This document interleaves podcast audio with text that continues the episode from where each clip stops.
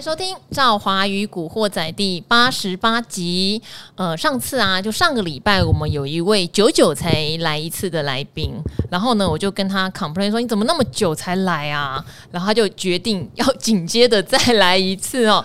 而且因为上一次我必须说，他刚好来是我们的大满贯日哦。赵华跟大家分享过，有时候有一天呢，我必须要把电视版录完，我还要录我们网络的免费教学版。好，那这位来宾有现在在我们这边有免费的网络教学版，那当然也非常欢迎大家哈，可以来订阅我们有收费版哈，就是等于进阶班的部分。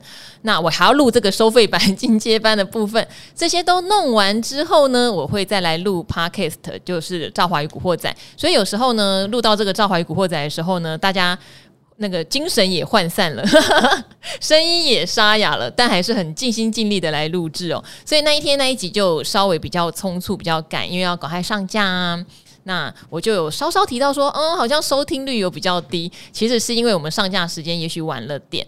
那我们都是尽量在每天的傍晚六点前上架了。我看到有听众写说，哎呀，你们没有准时在五点半前上架。其实我们本来表定的就是希望六点前，没有五点半这个数字，好不好？好，但总之决定那么多人敲碗说那一集其实听了好几遍。说收获非常多，赶快赶快！今天再把他请来现场，就是我们的产业队长张杰。Hello，赵华好，各位古惑仔，各位听众朋友，大家好，我是产业队长张杰，我是产业捷报理查，当然就产业捷报产业队长张杰，谢谢。好，他的免费教学单元叫做产业捷报，呃，第二集也在上礼拜六上线了，是讲记忆体产业哦，然后也顺便有在我们的古惑仔。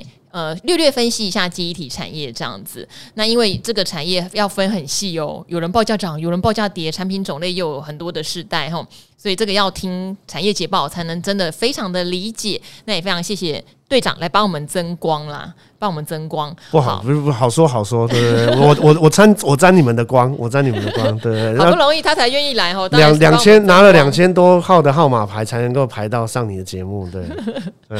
好，没有啦，你是后面排了两千多号了，你在第一号了，好不好？好，谢谢谢谢。好，那因为上次呢，我们的队长在回答听众问题的时候呢，刚好有一位听众问到金融股，那我本来还以为怎么说？队长应该都是电子产业居多吧？没想到队长有一套金融股的心得，只是没有办法让他畅所欲言，所以今天就决定对让队长来把他把金融股的想法说完哦。好啊，尤其是最近这个金融股回跌蛮多的，是的。那有不少的分析师可能就会讲：“哎呀，就叫你们不要追啊！”所以就高档回跌啦。那因为起跌点是。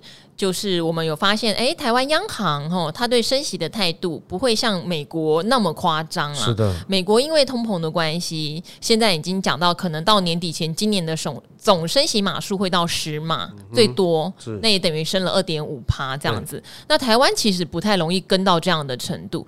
那本来就是啊，其实我会觉得这不是什么新鲜事。本来台湾的升降息跟美国这种会连续升降是不太一样的。的我们降息的时候也是动降啊，动了好长。长一段时间，好，但是很奇妙的哈，市场一听到这个讯息，马上金融股就开始回跌了，就好像以为大家不会赚那么多钱，可是其实对我来说，没好像没有，就是这个市场没有改变耶，这个不是一开始就预期的吗？那还是说涨多总要找个理由回档？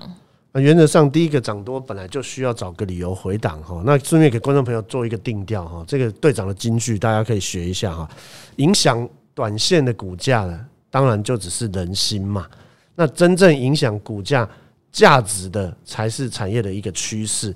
所以呢，人心呢影响的是短线的一个股价波动的一个涨幅。那现阶段的金融股回跌，除了两个部分呢，第一个大家会提到说，整个美国升息比较多，那台湾升息如果没有跟上，是不是没有获利那么的多？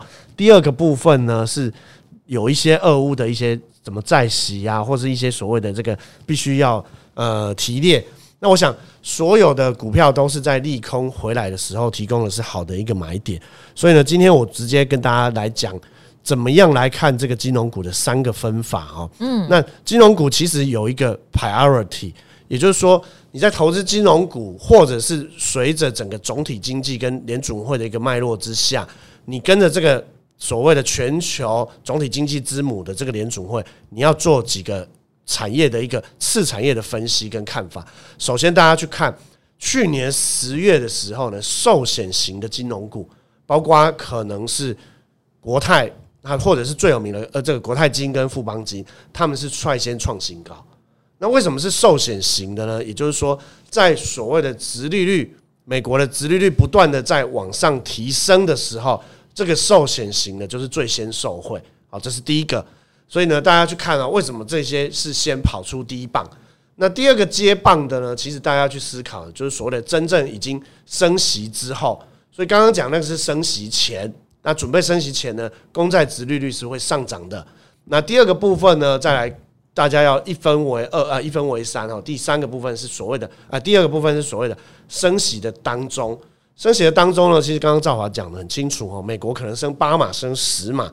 这个每升息一码，其实呢，银行的所谓的存利利差 spread 哦，就是马上就跳上去。那利差呢，其实很简单，上次可能没说过哈，我这次简单跟大家补充一下。例如说，我这个小资族，我存一百万到银行定存，可能是所谓的一个 percent，嗯，一趴一百万，呃，一万啊，一万，所以银行要给我一万块，这叫所谓的支付我利息。银行拿我的一百万去做什么呢？例如说，他拿去借给企业，或者是借给所谓的刷卡啊，所谓的这个刷卡，所以有一些卡奴，他缴的是循环利息。那赵华因为年纪太轻，他没听过 George America。George America 那个时候呢，就是信用卡循环利息是最少在二十 percent 到甚至最高到三十几嘛。当然队长有一些忘记那个数字，但我确定的是最少是在二十五。嗯，那后来修法啊，因为卡奴太多，修了很多立法，现在循环利息可能只有十八个 percent 是一个上限。好，我简单举一个例子哈，他把我的钱这一百万拿去借给所谓的卡奴，嗯，哦，那卡奴他要缴的循环利息是十八个 percent，对，所以利差就是银行给我一万块，每一年收到十八万，嗯，他的净利差是十七十七万，嗯，那假设今天升息了，大家调上去。例如说，定存利率调两成，或者是调五成，我们举举单一点，它变一点五个 percent，嗯，它要付一万五，嗯，可是你十七 percent 再调调个两成或五成，它其实是二十三十或者十九，所以简单说哈，你用一跟十来分别调涨两成，就是一点二个 percent 跟十二个 percent，嗯，一减下来那个利差，银行什么事都没做，它真的什么事都没做。躺着赚，那个所谓的 spread 就放大，嗯，所以呢，这个阶段就是属于 spread 放大的阶段，所以大家去看哦，现在接棒的这一段，我不是我们去看金融股说，啊，队长，你刚刚他在不急，你要找到你，既然你有只有一套钱，对，你要买金融股，当当然是要买最会赚的、涨的最好的嘛，就像你们大家现在在听节目。同样五点半六点，大概有两两百多个节目，嗯，你就听最好的节目啊。对，赵华与古惑仔没有错，你们也没有转台嘛，所以原则上当然就是你就一个时间一部分有限的资金资金跟金钱，嗯，所以现阶段大家就是要去找。美元持有部位最高的，美元持有部位最高，因为上次你有透露，没有？那你要不要直接公布谁美元持有部位最高？那当然，第一个第一名当然就是上海商银嘛。啊，对，上次你有提到上海商银，名义上的第二名是开发金二八八三的开发金，可开发金很大呀。对，而且开发金呢有一部分呢，其实它是并中受题材，另外它有一部分是所谓的日币，它买了一个日本的银行。日币现在贬得很凶呢，没有错哦，这个赵华完全讲出重点哦，所以呢，其实浮出来其实是兆丰金哦，兆丰金是怎么讲了？上海商银跟那个开发金前面两个是变成兆丰金，当然啊，我们前面是就是上那个 小菜嘛，啊，主菜不是不可能第一道就上啊，所以其实呢，回归我认为哦，美元部位很高的一些。股票呢，包括兆丰金或者是中信金哦，甚至开发金，都是大家可以去着重的一个想法。那当然，另外的一个题题目呢，当然也是提过。现阶段虽然成交量比较低，哦，回到这个两千四，可是呢，相比于过去几年，还有去年进来的这七十万的一个小股民，还有现阶段的这个全民运动啊，从去年才宅经济以后的全民做股票的这个运动，其实今年的全年的成交量已经。跳升到三千六百亿一个 overall 了哈，所以从过去一千九到两千五到三千多亿，这个元大金或者是凯基证券的一个所谓的开发金，甚至是一些证券公司，像是这个群益啊、宏远这个族群，也是我觉得它是一个所谓的总量稳稳的往上去做。哦，这三个族群我都觉得各自有可以表现的股票。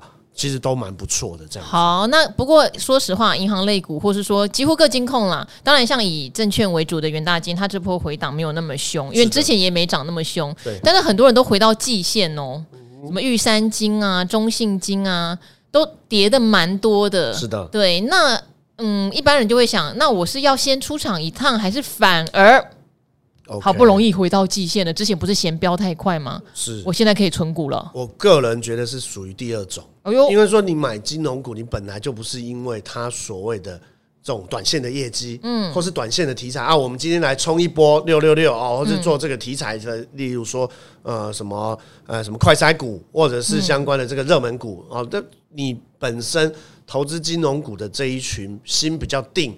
而且长期喜欢存股的一个朋友，嗯，他在意的其实就是一个所谓的好的价值。是，那顺便跟大家分享哦，这个产业队长的一个产业存股法。嗯，第一个是产业优先，对，我必须像我刚刚这样子来分不同的产业。嗯，像玉山金，它可能就是属于台湾的比重比较高嘛。对，中国信托也是，它是第一名的这个所谓的消金消费金融。对，它的 ATM 最多，它的信用卡也算是前三名。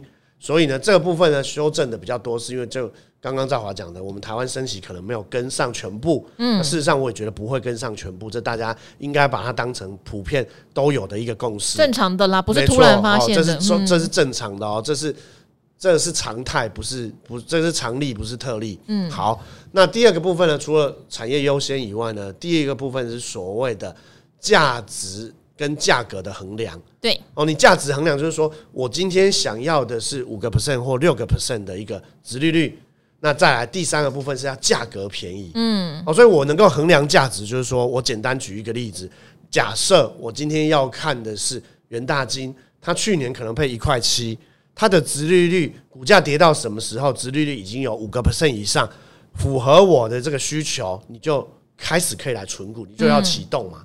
嗯那每个人，有的人是想要六个 percent，有的人想要七个 percent，看你自己哦，哈，看你自己。那你符合你的价值，便宜了，你就启动。所以常常会有一个便宜价，股票的合理价跟便宜价。再来呢，你第三个当然就是所谓的价格啦。嗯，你等到你知道这个价值怎么去判断，那真正等到价格到的时候，你又不敢出手，其实呢，我觉得是错的。所以呢，现阶段的金融股呢，第重点到切入到第三个部分，就是说。你真正的去衡量它的价格跟价值，嗯，然后呢，时间到了，你就所谓的做所谓的分批哦，甚至是定期定额啦，或者是你自己的一个呃规划，就去出手。因为金融股呢，它是属于很稳定，它不太会呃没有倒闭的风险，也没有什么很大的一个风险哦。所以我觉得你就是衡量到你觉得合理的一个值利率，然后价格到了那个甜蜜点，你就勇敢的出手。那当然前提你要找对股票，这样子。好，那因为我们今天再花一点点时间哈，我知道今天还有一个议题，可能大家很有兴趣，就是上海有部分的白名单哈，就是可以先恢复复工，有六六六家，但是接下来苏州要封城。好，有关这个方面的影响，我这边打个小广告，大家可以去看一下晚上的理财达人秀，因为有年老师有帮大家做一个非常详细的表格。但是有另外一个议题，这边可以稍稍跟大家透露哦，不晓得大家有没有发现，因为我知道今年以来电子股的压力都很大，那大部分的人过去。以前都习惯操作电子股，所以都会等可不可以抄底啊，对不对？然后跌升了能不能买？可是今年其实会有某一个族群哦，就是生技股，生技其实会比高科技可能稳定。那我要讲的不是最近在猛涨的快筛股，因为这边也很不好意思哦，因为快筛涨的第一天，其实就有像什么艾德恩这种很积极的动能选股人，就有叫我说你去追一下那个亚诺法啦。我就说，可是我不是这种个性。当然，我那时候也会跟团队小朋友说，遇到这种股票。你就进去浑水摸鱼，赚个一根涨停板是没问题。可是我个人个性不是这样，而且我觉得它可能会有点像口罩股，就是虽然每天飙涨停，有一天一个反转，你可能就是刚好你买在那个点。对，那当然，因为这次快筛试剂是真的是大规模的、大规模的，怎么说会被采用啦？我相信获利会增加。好，然后我以前也买过一家叫做安特罗啊。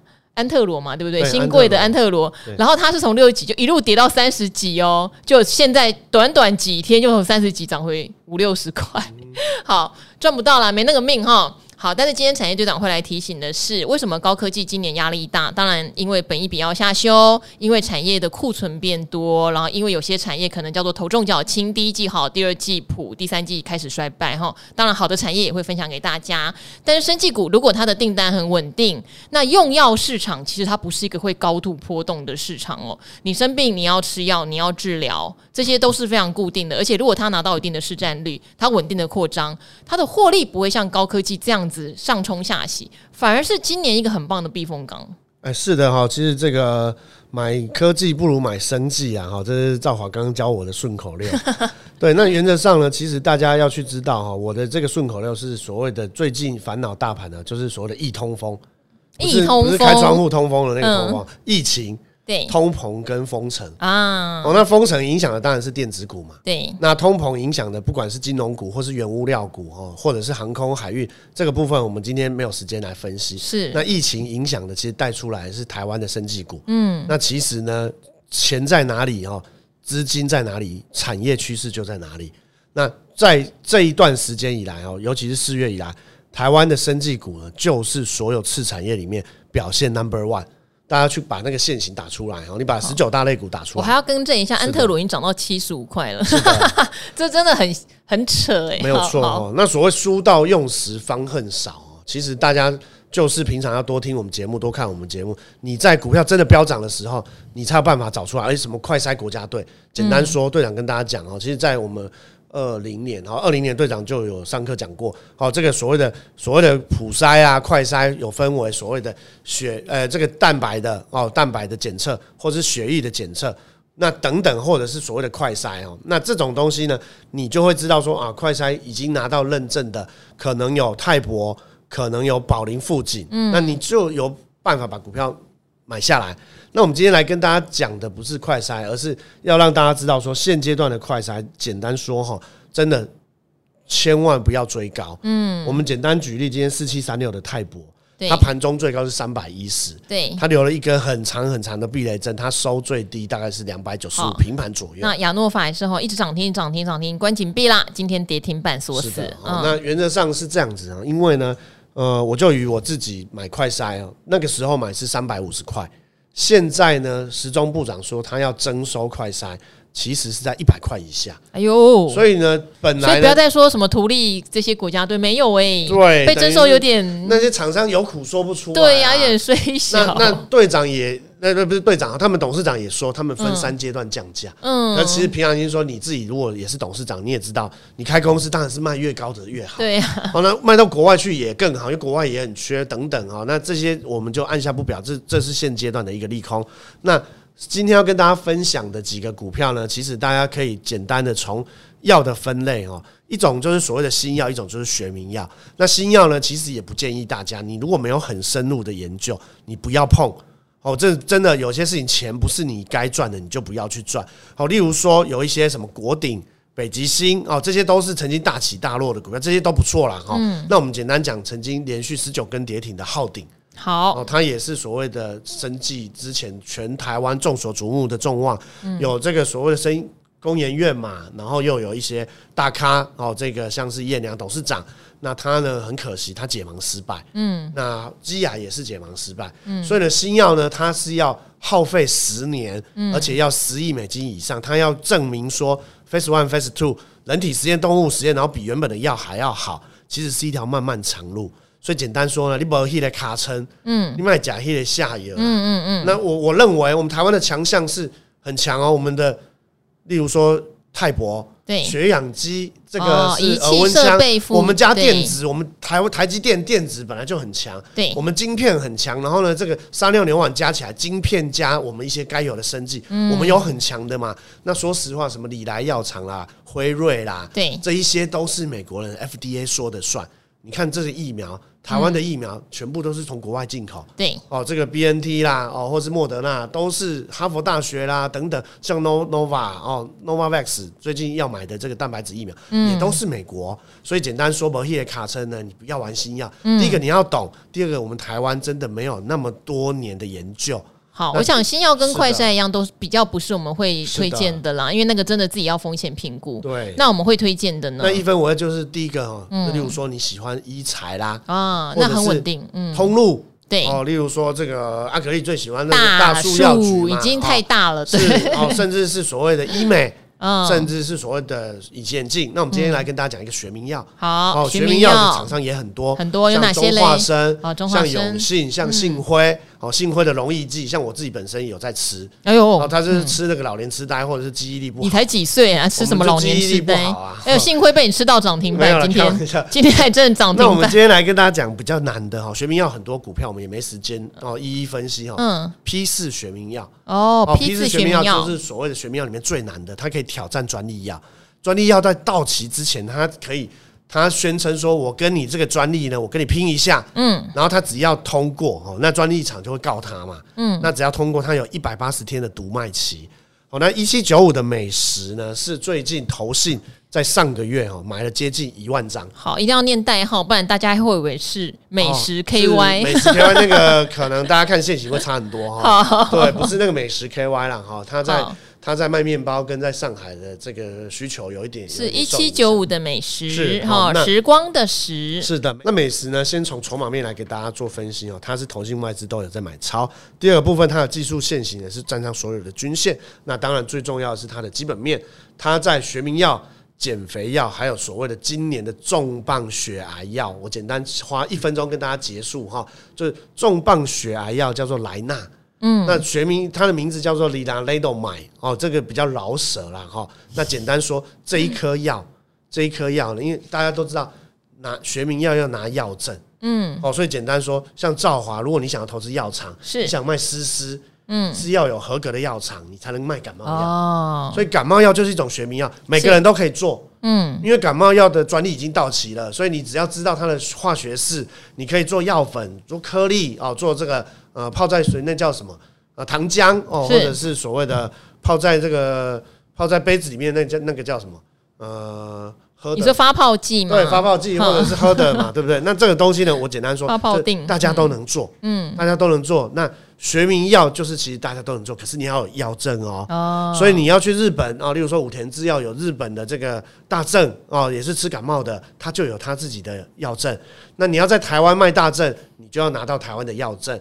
那美食的这一个重磅的血癌药莱纳呢，他已经拿到五十几国的药证。嗯，那我们简单讲哈，这个东西不是我们说的算，我们要看他现在在做什么。他在上半年哦，第一季已经出货一两千万美金，是。出德国、嗯。西班牙跟法国，是。所以欧洲的血癌的病人呢，也想要买便宜的药，嗯，因为原厂药终究比较贵，比较贵。那终究等到它专利到期了，其实这对病人来说是好。嗯，那对药厂当然不好，药厂就是告你嘛，告到你叫妈妈啦，告死你舅舅不让你。啊，这样不是被告的人可能要有负担这个赔偿金的风险，所以大家去看哦，这个美食的这个哦，像他之前的这个戒毒药哦，沙巴什么，他就被告，然后呢，拖了两年，然后呢，然后呢，拖到专利人家过了，专利的那专利药厂跟他和解了，嗯，也就是说专利药厂告他，其实呢。不是真的觉得你很坏，嗯，而是要拖住你。哦。所以美食在两年前，其实两三年前的啦，哦，有点忘记，有可能不是两年，抱歉，它就是大涨，嗯，就是说我这个药已经要卖到美国的这个哦。戒都戒所了。那今年哦，既然赵华问到了哈，赵赵华问的很关键，今年这个和解案哈，权利金 EPS 贡献又多两块。哦，和解的话，它就可以卖了嘛，对不对？对。那今年已经确定九月要出美国，对。所以我刚刚讲的欧洲还只是小试身手哦。欧洲已经开始出，就表示人家一批一批在叫货，而且明年会更多。那美国是这个所谓的血癌药，全球大概有一百三十八亿的美金市场，美国有七十亿以上，所以呢，美国才是吃这个药的大宗啊。所以很多癌症病人都去美国治疗。嗯。那这个药呢？血癌药九月有可能会出美国，嗯，那美国也拿到所谓的 tentative 就临时性的这个药证，那真正的药证也有可能快要拿到，因为它已经跟原厂就是在做分配，原厂已经说好，我可能百分之一的市占率给你，所以呢，这个东西呢，呃，当然。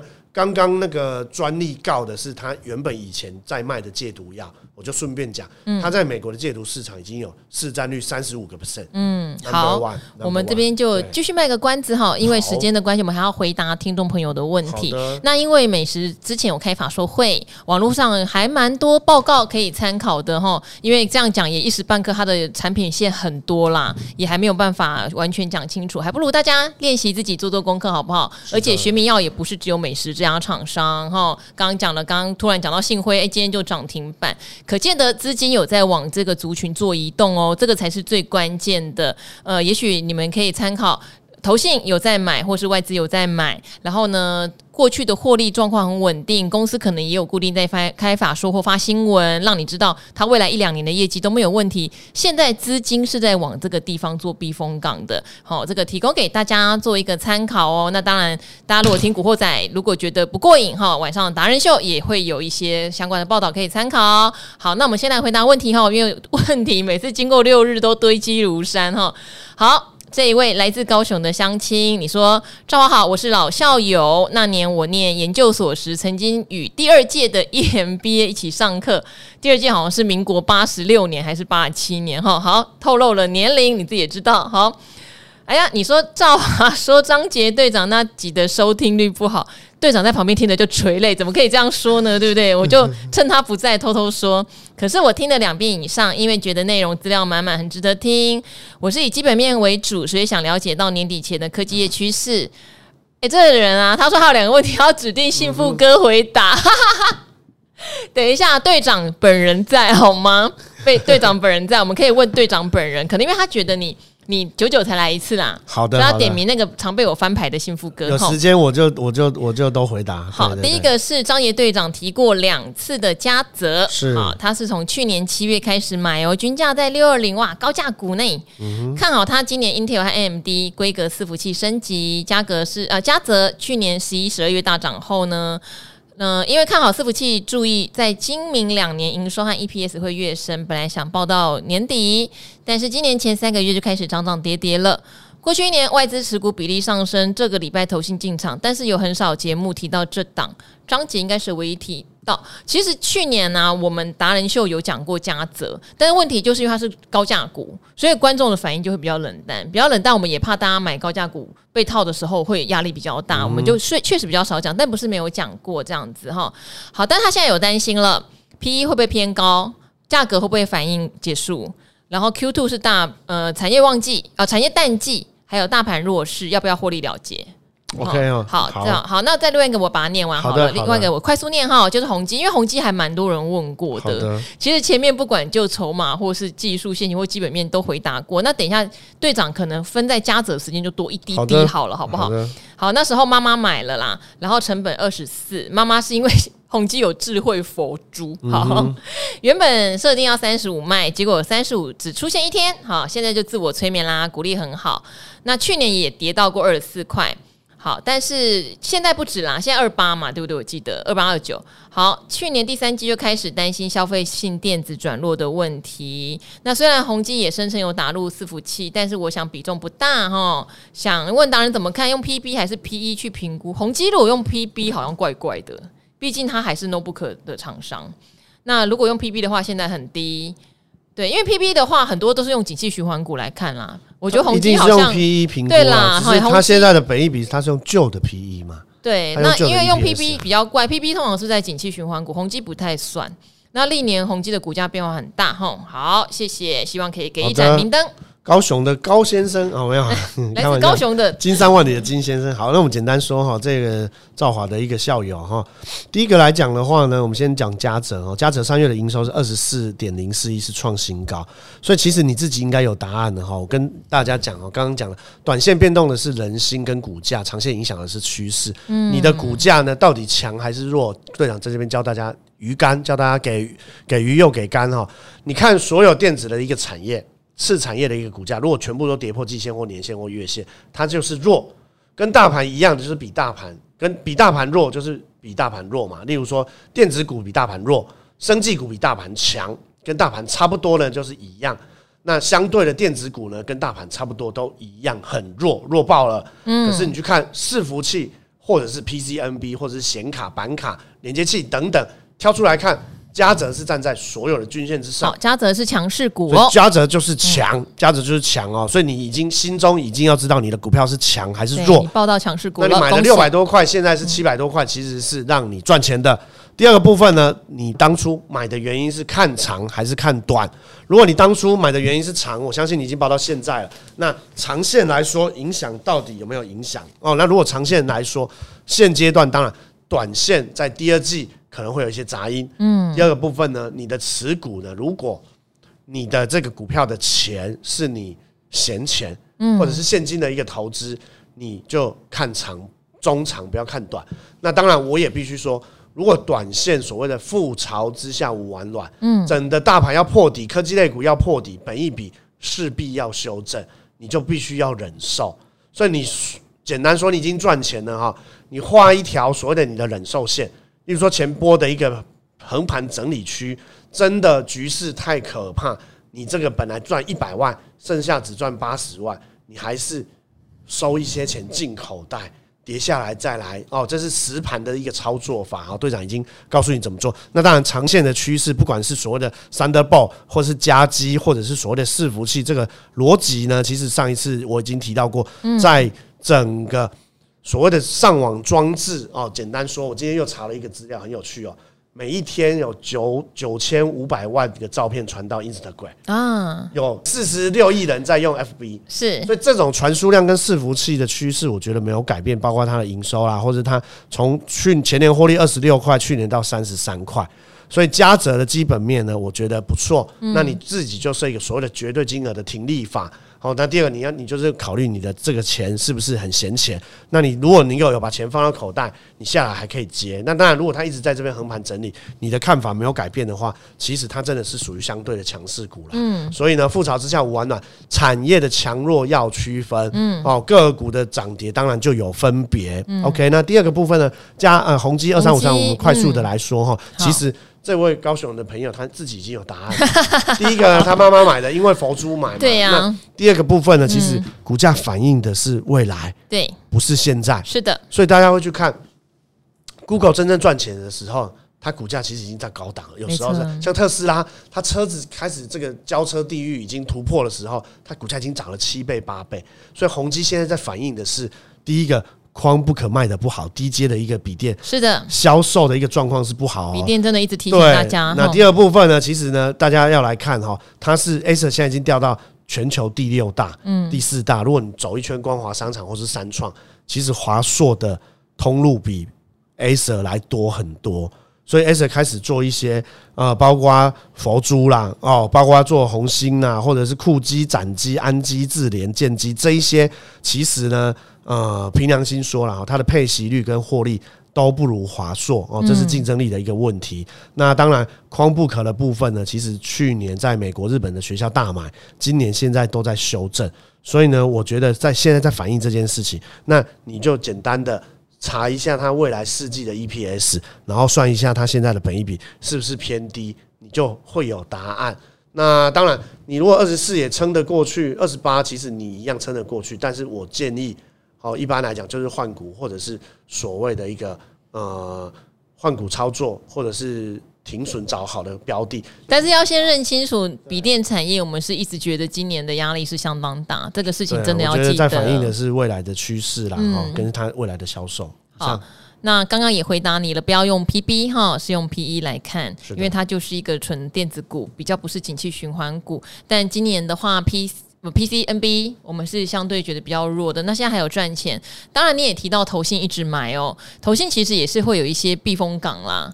那也许他们认为电子五哥某种程度殖利率有撑哈，然后也是大公司嘛，对啊。然后股价也不能算是就股价比起大盘相对没有那么弱，有时候投信会去避个风。可是哪一天投信发现避不了风的时候就很可怕，安全有余啦，哦，安全有余，成长性不足，不足好。好，那再来这个哈，叫做心跳频率跟着赵华笑声同步的小菜鸡，那我要笑快一点，让你跳快一点。好，夏天接近了，每天晚上跑步都要听赵华，一方面运动，一方面吸收理财的知识，觉得收获良多啊、哦。上次你问了我们长科六五四八，学到了减资跟分割股票的差异。好，目前是续报。那这边的话，你想要请教的是环工三雄中的日友八三四一，那因为你说今年第一季的营收是创下历史新高嘛，加上疫情啊，应该医疗废弃物会需求要增加呀，然后加上公司配息大方，所以在四月十二号买进一些零股，但是却不解了一件事哦，公司的毛利率在去年掉了不少呢，但是所以也变成好像营收创高，EPS 却比前一年低的情况哈，所以就很好奇了，因为有点搞不懂为什么发生这样的事情。然后呢，环工产业好像坤鼎六八零三、可宁味八八四二，还有刚刚讲这个日有毛利率要从哪些地方来推敲哦？这个要推敲，就真邀请我们产业达人张姐了。OK 哈，那我直接告诉你答案。好，这个东西呢，其实呢，你必须要真正看报告哦。那我举例，要去找研究报告。八三四一，他公司是在八德路哦，八德路跟都化南路，他们的台北办公室是在那个小巨蛋那附近啊。简单说，那公司我去过两三次了啊，所以跟大家讲，有时候呢，这一些公司的毛利率跟所谓的费用率，你必须要看报告，或者是。就是你要一线的拜访，嗯，那很好，就是说现在有一些法说会，他们都有公开，而且有一些资料哦，所以建议大家，这位这位同学你就上公开资讯观测站，那或者是日有的官网，你去把他的一个所谓的呃法说会的资料哦，或是券商的报告抓下来研究一下，你可以知道它毛利率的一个走势。那原则上日有呢，它是润泰集团持股四十个 percent 做生物医疗废弃物的啦。哦，所以呢，它在国内医疗废弃物的市占率有四十到五十个 percent，那大部分都是一些中小医院，所以呢，它的本益比呢又比光是是例如说昆鼎啊、可宁味他们还要来得高，因为处理一般废弃物跟处理医疗用的废弃物呢，这个本益比是不一样的。哦，本益比不一样。那前年赚八块九，去年是八块四七啦，那这部分呢，其实就有可能是它因为。呃，可能要在市占率的一个扩充上面，或者是在大陆的一个所谓的一个呃版图的一个扩充上面呢，它多了多多了一些资本支出。但是原则上呢，这是一间有累加性，而且我觉得所谓的竞争优势蛮不错的一个公司。哦，那希望我的一些解答能够对你有帮助。以上。好，所以你的意思是，这个所谓的环工双三雄，其实他们也就是相关的叫做废弃物回收的公司。对，但是相比于其他的这个日有，算更独特。好，那但他们的话毛利率怎么观察？有时候可能还是得看他们的产品结构啦。像日有，其实他去年也有针对他毛利率下滑，自己有说，他有一些像什么固化日照，好像就是有一些方面的毛利率，它是有可能会下滑的。对，但是它医疗废弃物这一块看起来是蛮好的，是的。所以其实不难找。就等于说，你的疑问有时候你 Google 一下，关键字就是日有毛利率，甚至昆鼎毛利率。那公司因为只要是一个正常上市贵公司，必定都要做一些说明。如果都找不到说明的，请你不要买它。诶，这公司对他的股东不够诚实嘛？对，那一般来说都会有一些说明会。其实你上网找你就知道说，诶，他到他到底为什么会毛利率掉？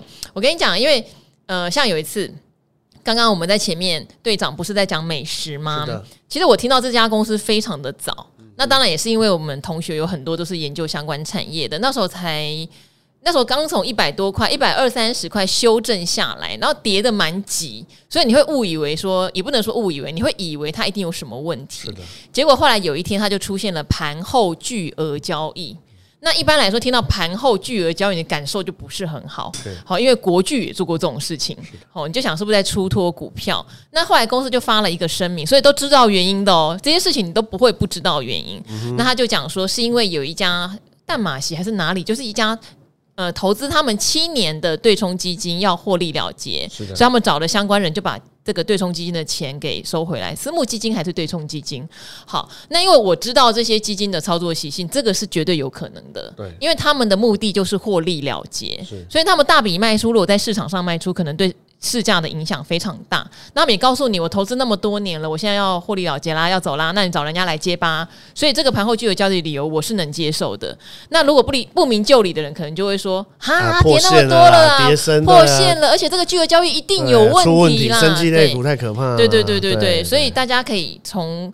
其实公开的资讯里面就有非常非常多的讯息可以理解，但是公司说的有没有道理，可能你就要有一点经验值判断，哦，是好不好？这个提供给你做参考，因为刚好今天队长在前面讲到美食，我就突然想到，我那时候观察就发生这件事，而我是采取怎么样？其实我相信他讲的，OK，对，因为我们自己也有跟所谓私募基金或对冲基金有过来往，这样子。好，那好，最后一题了哈。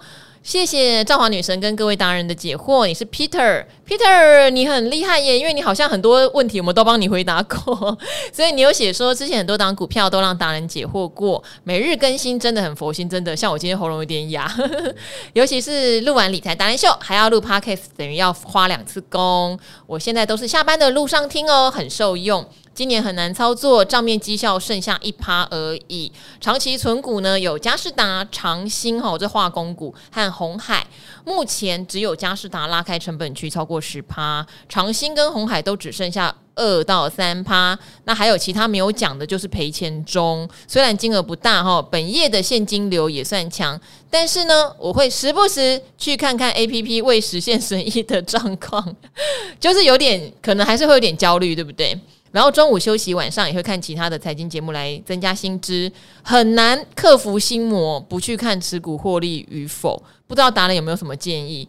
诶，那你就把你不想看的哈，你就集中在某一家券商好了。诶，我也然后那一家券商的 A P P 你就通通删掉。对，这这比较极端，但是我的方式跟赵华差不多。嗯，像我我自己小孩他们的存股，我我就是用另外一个账户嘛。嗯，那你既然是跟这位 Peter 他说他是存股嘛，对，那你其实就把你平常操作的，你用另外一个系统或是另外一个账号，嗯，那你其实不会常常换来换去换账号啦。所以原则上这是透过你你自己如果不想要去感受这个盘的波动，或者是心情受影响的这个部分呢，这个部分是所谓的。比较科技化的一个所谓的操盘方式，然后你上来问，其实也很不错啊。赵华的方式也不错，你就把那个 A P P 删掉。哦，那对，因为我我觉得我如果是拿来存股的，我没这个毛病。对啊，而且 我不知道哎、欸，我就算账上他是赔钱，因为我没有分账户啦，就是我的存股和我的波段我没有分账户，但是我去看损益的时候，我会非常非常自动把存股那一块的损益忽略，不管是绿的红的。哦，女神有两 两个脑袋，EQ 一百八。那我我顺便分享几个达人。因为队长也认识一些纯股达人啊，他们的方法我觉得也蛮实用的哈。第一个呢，你可能呢建议这个 Peter 啦哈，你领三年以上的股息，就是说你的心呢会波动，就表示你还不够禅定。哦，作见本心为禅，呃，妄念不生为禅，作见本心为定。哈，那当然队长本身是基督徒啦哈，不管你要禅定冥想或者是祷告，你要第一个你领三年以上，因为他说他存股嘛。你领三年以上，你什么大风大浪没见过？我跟你讲，你都见过。嗯、你会遇到熔断，你看我们这三年啊，对啊，没熔断下。我简单讲，我我女儿三年、嗯、三岁了，嗯，她出生那一年，她看到的比巴菲特看到的还多。元大金，元大金十七块、十六块，对，哦，有熔断。哦，有，但是你会发现哦，你真的挑对存股的标的，嗯，你的那个波动很小啦。是，那你之后呢，你就老老生入定，跟赵华一样，你会自动忽略，因为你你挑的股票是对的嘛。当然，当然哦，至于 Peter 的股票有一些不是适合存股，我凭良心说哦，好，例如说他说红海，哦，红海这个二三一七的红海，它其实是所谓科技类股，这一这个。O E M O E M 啊，毛三到四真的辛苦。对啊，那它当然现阶段的题材又有所谓的电动车嘛，那它前年赚七块，去年赚十块，它配息五块多，所以它的配息率 Payout Ratio 其实只有五十个 percent 呢。所以呢，这个东西到底适不适合？第一个，你要长期能够稳定的配息，而且不不影响所谓的景气的波动啊。那所以你这个部分呢，你当然。因为你买的股票就会影响到你的心情，新闻也很多嘛，所以当然就有可能哦联动的股票。所以队长觉得，第一个源头管理，第二个呢，你用你自己的这个经验，那加上一些科技的方法。那第三个，我觉得选股啊，像一七一七的长兴，其实呢，它呢一些做所谓的这个光阻剂啊，哦或者是 UV 光固化的树脂，它其实呢也是算是景气循环股啦。哦，那例如说，可是光主机很多人不是在吵说，如果你有打到台积电供应链啦，什么你的扩应用会扩大啦，种种一样啊。那你要，你就你就开始到底有没有打进去？他每天就想要看一下新闻。嗯，那台积电资本支出到底有没有缩减？嗯，那整个台积电相关族群的股票有没有涨或是跌？那就是这个就是它所谓的源头管理啦。哈，所以简单说呢，呃，你试着从源头管理去挑一些你更不用担心，而且股票可能是一直线的股票。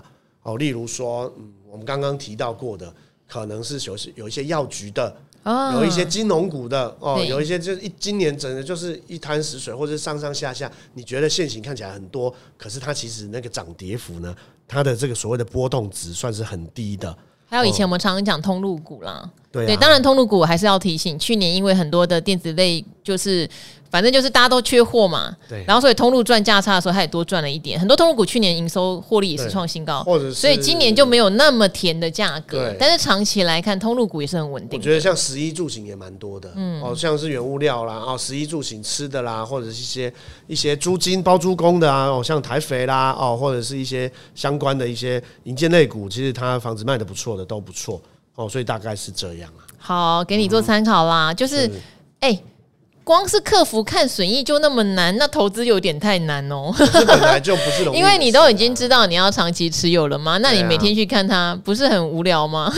我觉得 你可以弄一些做波段的，每天看它，我觉得 OK 啦。是，但是如果你是抱定主义长期持有，基本面又没有什么大的变化的话，是你真的忘了？因为呃，你可以看一下我们其他人的留言，因为我们今天时间的关系，有一位留言我还没有念到哈。但是我那时候看到这个留言的时候，我立刻传给阿格力，因为有两三个哦，都在讲说他们不小心发现怎么账户里面还有股票，或是不小心注意到他们三十几块买了元泰之类的。是是是 好。